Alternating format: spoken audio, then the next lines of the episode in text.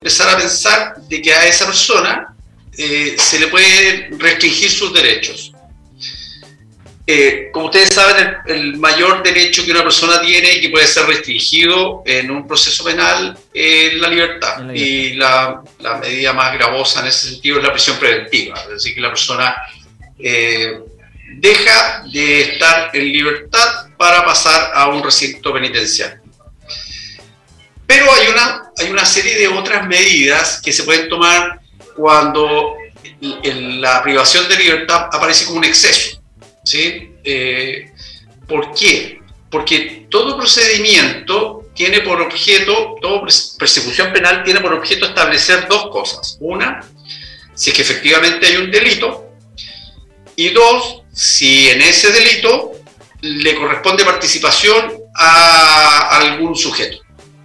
Entonces, en ese curso de, los, acontecimientos, en ese procedimiento, podría ser necesario resguardar los fines de ese procedimiento, es decir, que no se, que no se frustre, que, pueda llegar a, buen término. Eso significa de que si esa persona tiene responsabilidad, se puede hacer efectiva.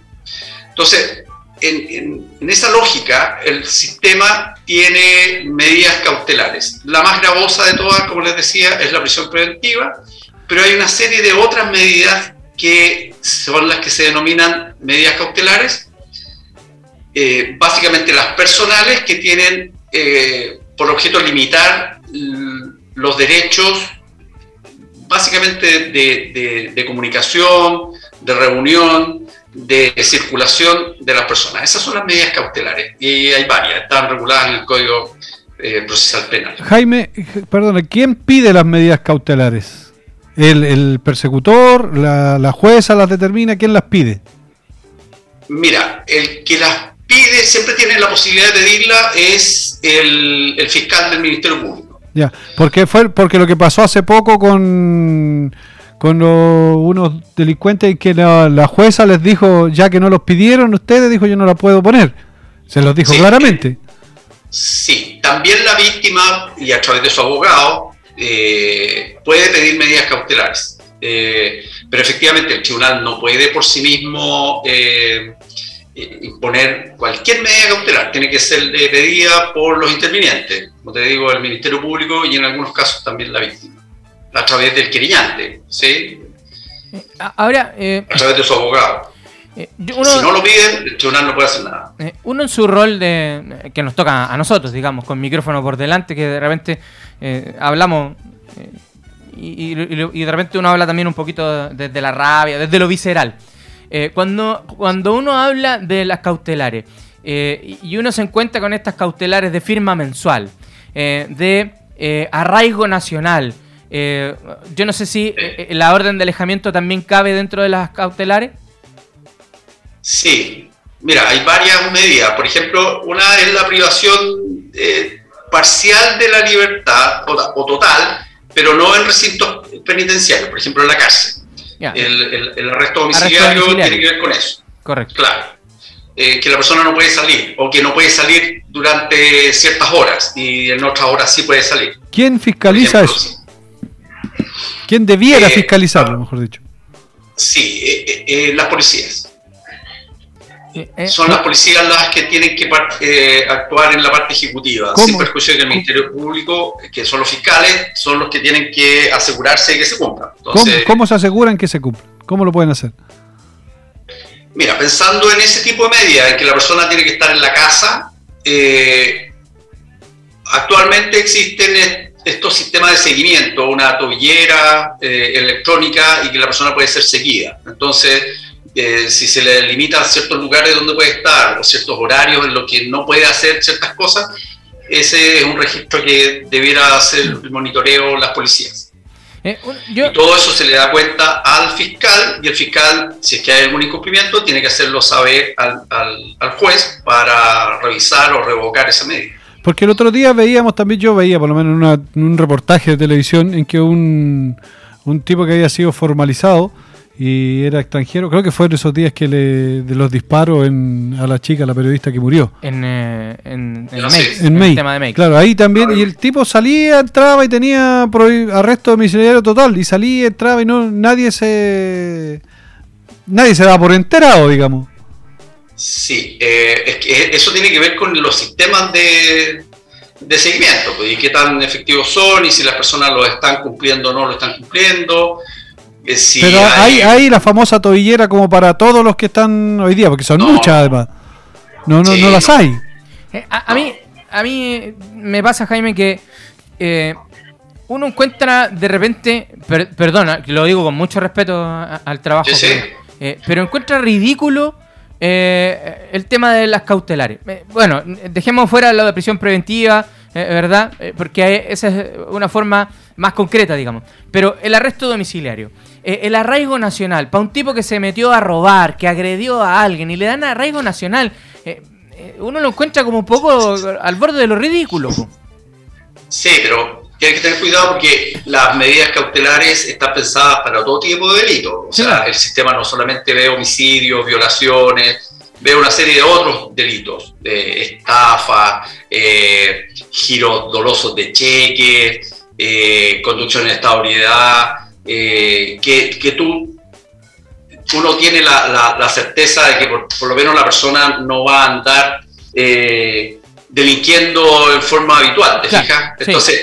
Todas las medidas, todas, tienen un objetivo y, y como te decía, son los fines del procedimiento y hay un criterio de proporcionalidad que el, el juez lo tiene que estar analizando siempre. Entonces, si alguna medida es desproporcionada, hay que cambiarla, Mm. hacia arriba o hacia abajo. O sea, si tú tienes una- a un violador en que solo le dieron... eh, Arraigo nacional. arresto- claro, arraigo, ponte tú. Eh, claro, pareciera ser eh, que, que- que no es la, la medida ideal. El problema está en que una vez que se, que se establece una medida en base a ciertas situaciones que, que quedaron como acreditadas, después tú no la puedes cambiar, salvo que acredites que esas situaciones que, que dieron origen a la medida cambiaron. ¿Te fijas? Mm. Entonces, por ejemplo, eh, el otro día me preguntaba Roberto por la situación de Nicolás López Correcto. eh, y que no le habían dado la prisión preventiva. Bueno, porque en su minuto, cuando se discutió la medida, no le dieron la prisión preventiva, ¿te fijas? Sino que le dieron arraigo nacional. Entonces, si tú quieres cambiar esa, esa, esa medida, tienen que haber cambiado también las circunstancias. Y eso es- son cuestiones que se revisan a cada rato en los procedimientos, si es que cambian para bien o para mal las situaciones, tanto los querellantes, los fiscales o los defensores piden que se revisen. Eh, eh, El tema de la proporcionalidad en esto es esencial. ¿ah? Mira, te voy a, para que les quede claro cuáles son algunas medidas eh, cautelares. Uno es la privación de libertad total o parcial. correcto. La, la obligación de presentarse cada cierto tiempo ante el juez o ante alguna autoridad. Esto es lo que normalmente ustedes conocen como la firma Como la mensual. firma, Entonces, le, le dice, vaya a la comisaría tanto y cada Ca- 15 días, una vez al mes o todos los fines de semana vaya y demuestre que usted está acá. ¿Te fijas? Eh, o- también hay medidas como prohibición de acercarse a ciertas personas Claro. eh, o la prohibición de asistir a ciertas reuniones. Entonces, eh, cada una tiene un sentido eh, que, pretende proteger el fin del procedimiento. Y como te digo, no todos los, eh, los delitos que se persiguen son atroces. Hay delitos de menor entidad y por lo tanto las medidas que se aplican en esos casos también son o debieran ser de menor entidad. Pero, pero Jaime, hay a ver, ahí hay algo, como lo, lo decía Andrés hace un poco ra- eh, rato atrás, que le parece ridículo, a mí también me parece ridículo esta medida cautelar. Cuando veo que un tipo que entró a robar una casa lo detuvieron y tiene 10, 15, 20 detenciones anteriores y lo dejan, lo dejan libre. Confirma semanal, confirma quincenal. Mira, eh, a mí también me pasa que muchas veces eh, uno a través de la prensa se entera de ciertas decisiones de los jueces que no tienen ninguna explicación. Mm.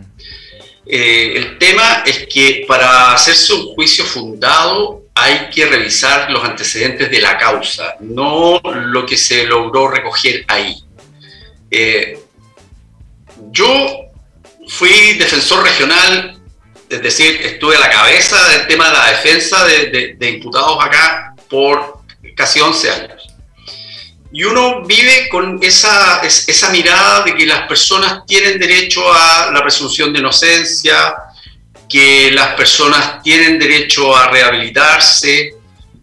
Eh, la medida en que uno se va alejando de eso eh, y va tomando la, la, sensación de que es lo que ve el resto de la gente, claro, esa parece ser una ideología bien particular de ese servicio, ¿te fijas?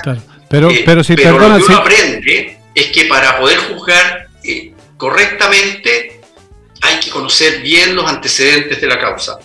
Eso no, es, no, no quita, y, y, a mí no me lo quita, de, de la idea de que muchas veces eh, no se entiende el criterio del tribunal pero también no es solamente culpa del tribunal, sino que de cómo se comportaron los intervinientes, o sea, qué información le dio el fiscal, qué información le dio el defensor. O sea, en el fondo es que el, el, fiscal, el fiscal no le presentó un buen caso. No, se tomó el tiempo suficiente a lo mejor para reunir las pruebas, porque, aquí porque aquí las pruebas también se demoran en llegar, si también tengamos, tengamos claro en eso. y, tienes cuánto? ¿Tienes 48 horas para formalizar a alguien que, tú, que detuviste?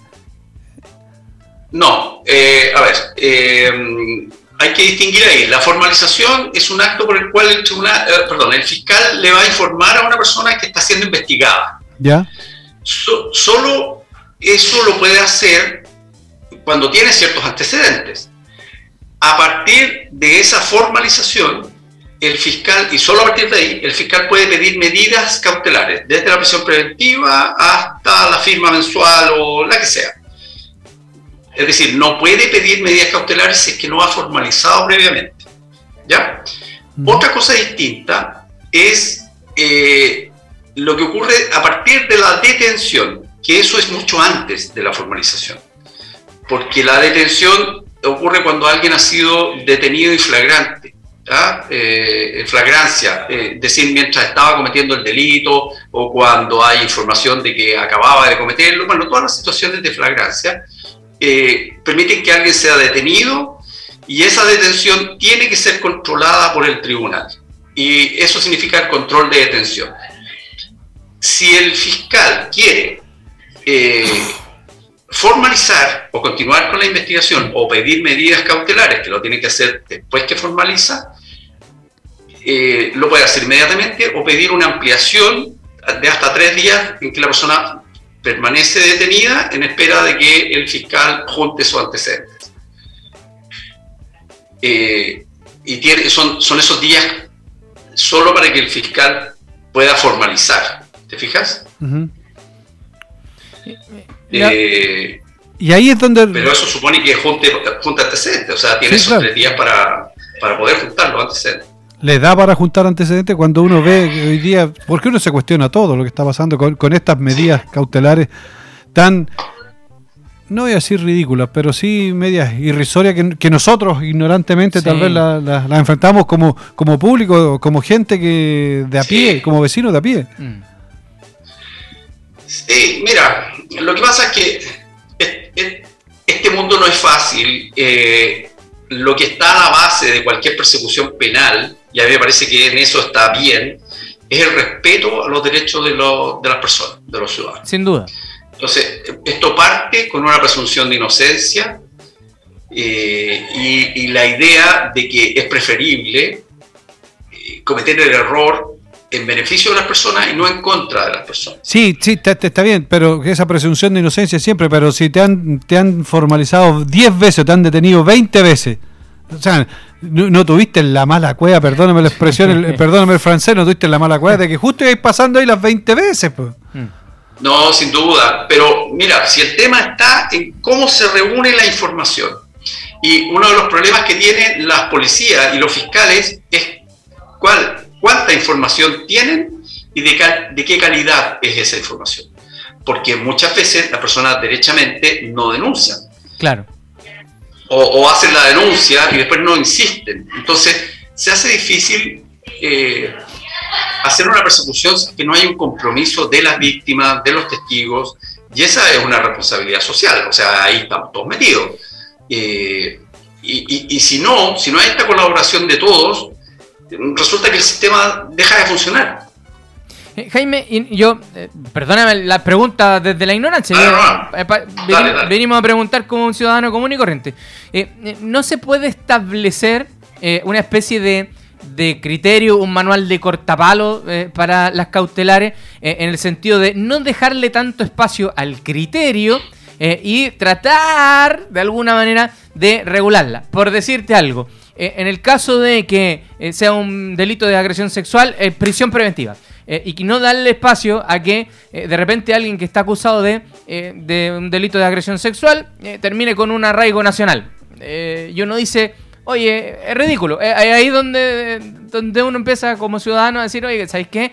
Eh, ¿qué, qué, previene que este sujeto tenga ese tipo de cautela? Eh, no sé si me logré explicar. Sí. A ver, no hay un manual de cortapalo, sino que definición de criterios. Hmm. Y eso es lo que uno debe argumentar frente al juez. este es un proceso de argumentación. Y por lo tanto, ¿cuáles son los criterios? El de proporcionalidad, y el de extensión del mal causado y cuál es el riesgo que se trata de evitar. ¿Por qué? Porque en ciertos casos tú sabes que la persona podría intentar eludir la acción de la justicia, arrancarse. Entonces, en ese caso, eh, evidentemente que la prisión preventiva parecería como proporcionada. Lo mismo si tú sabes que la persona es un peligro para la sociedad porque va a seguir delinquiendo, eh, eso también es un antecedente que en la argumentación tú tienes que respaldarla y que lo más probable, si tú acreditas ese peligro de fuga o ese peligro para la sociedad, te den la prisión preventiva. También tiene que ver con la gravedad del delito. ¿Te fijas? Entonces, esto más que un manual de cortapalo de decir 2 más 2 son 4, es argumenteme frente al juez eh, cuál es la conveniencia de esas medidas. Ya, o sea, ahí el que le pegamos el tirón de oreja es al que no logró argumentar de buena manera para que el juez dijera, sí, ok, es necesario algo un poquito más restrictivo. Sí, y aquí viene una crítica que yo le he hecho incluso al fiscal nacional en su minuto. Más que una crítica, es una observación. Y es eh, cuál es la, la política criminal de persecución. Es decir, yo tengo la impresión de que el Ministerio Público puede definir ciertas líneas de acción y darle prioridad a ciertos delitos eh, postergando otros.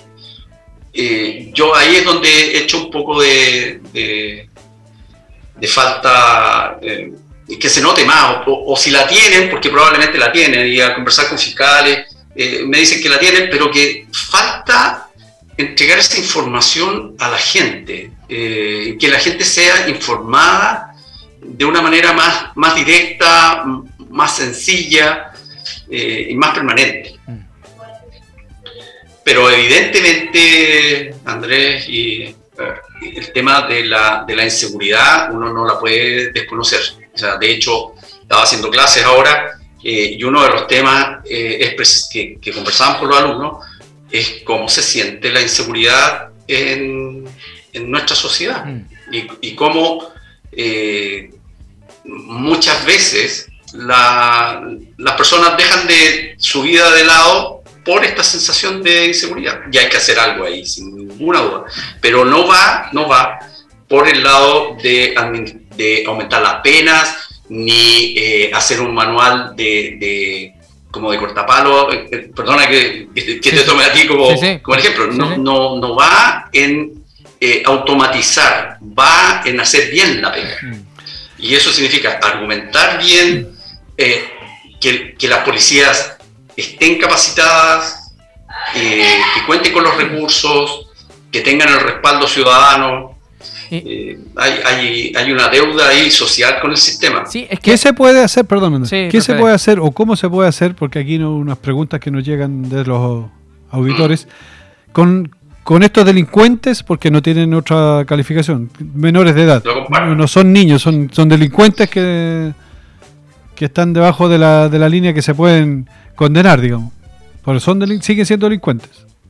Estoy de acuerdo con eso. Para mí son delincuentes, eh, pero también son producto de nuestra sociedad. Y yo creo que qué se puede hacer desde la prevención, hacerla en serio, y también desde el aporte de antecedentes.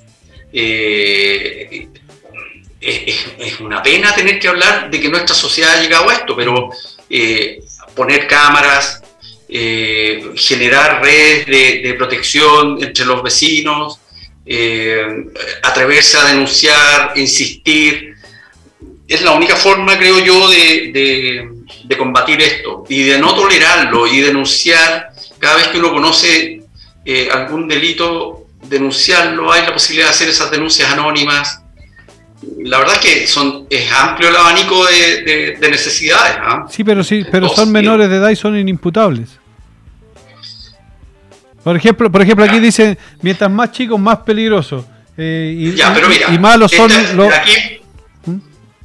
aquí voy a hablar por mí. Esta es mi opinión. Pero yo creo que falta de verdad hacer responsable a los padres de estos menores. Y eso significa, no, o sea, los papás no van a ir a la cárcel. Pero cuando hay un perjuicio de un menor de edad, hay personas que están a cargo de ellos.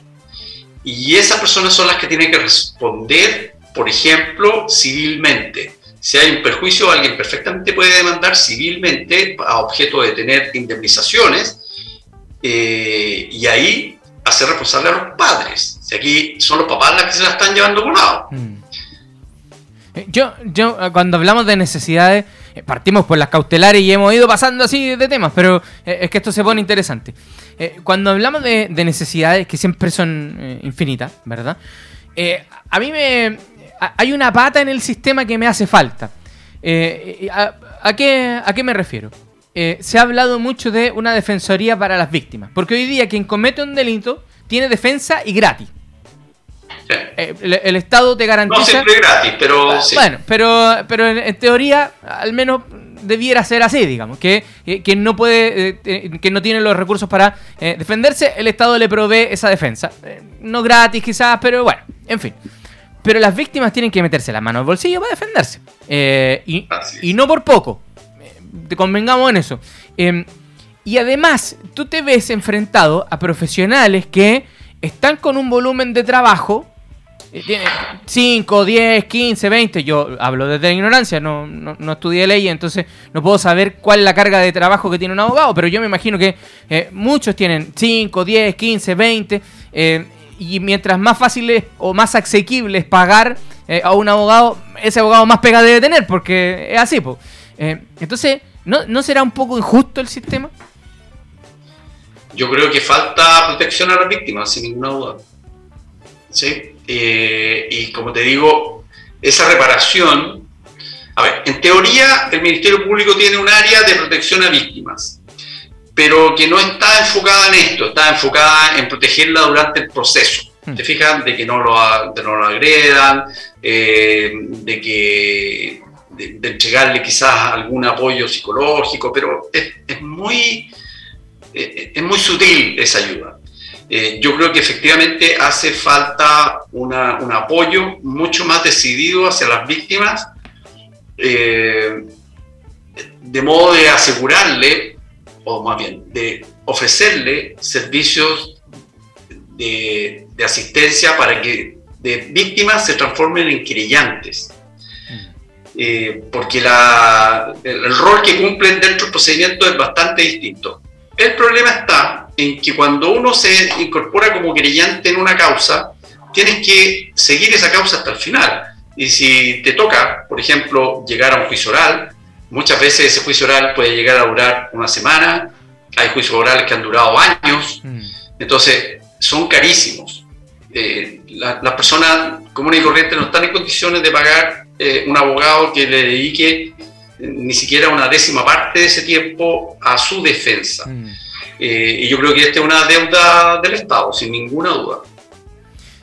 Sí, eh, Sí, me, están, están desmejorados completamente. Las víctimas aquí eh, terminan, terminan desistiéndose porque el desgaste económico y emocional, Emocional. es tremendo. Mm. al final, lo único que uno quiere ya ni siquiera es eh, que, que condenen al otro, sino que estar en paz. ¿Te Que, fijáis? que termine luego cuestión. Que, que- que termine luego, Claro. sí. Sí. Sí, sí. Sí, porque, porque además muchas veces, muchos procesos, eh, te significa eh, revivir eh, un, un momento que, que es intenso, que es violento, Y aparte de eso, y volver a pasar una y mil quinientas veces por lo mismo. Entonces, y aparte de eso, que estás, con la con la familia del, del delincuente y que te amenazan y que te miran feo en la salida, te atemorizan. mm, También es un tema sea, que no es fácil.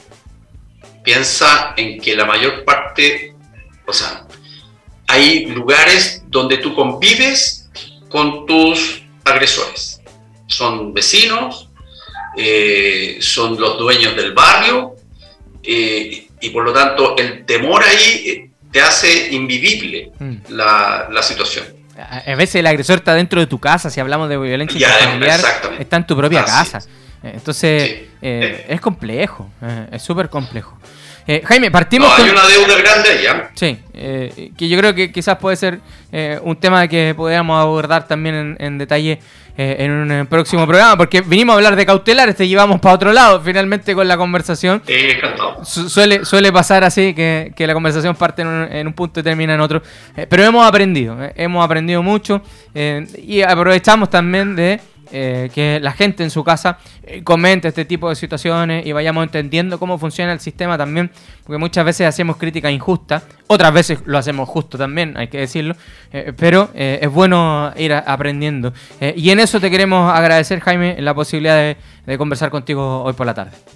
Sí, encantado. Mira, eh, la- decirte lo mismo que yo le digo a mis alumnos, hay que tener juicio crítico y eso significa informarse y en base a una información seria eh, hacerse una propia opinión, dudando de todo, ¿ah? ojo, eh, pero, pero informarse. Y este tema del mundo procesal penal es súper complejo, está lleno de teorías, está llena de situaciones eh, personales muy duras, a, a todo nivel.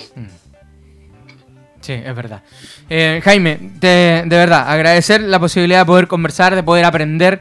En verdad, muchas veces el mundo de lo legal para los ciudadanos de a pie es bien eh, arenoso, ¿ah? Eh, es bien eh, eh, arisco. Nos cuesta un poquito entender, además que ustedes los abogados, perdóneme, pero tienen un lenguaje tan particular que parece que lo hicieran todo más difícil. Así que No, yo trato, trato de hablar más en sencillo, así Eh, que si alguna vez eres muy claro. que... De, de verdad, decírtelo eh, sin ningún afán de nada, de- eres muy claro eh, y la verdad es que eh, ayuda bastante a entender cosas que en otras ocasiones se hacen más complicadas. Así que por lo mismo, agradecer tu disposición, lo pedagógico que eres para explicarnos a nosotros en simple estos procesos que a veces a uno le cuestan entender. Así que de verdad, muy grata conversación, muy agradecido.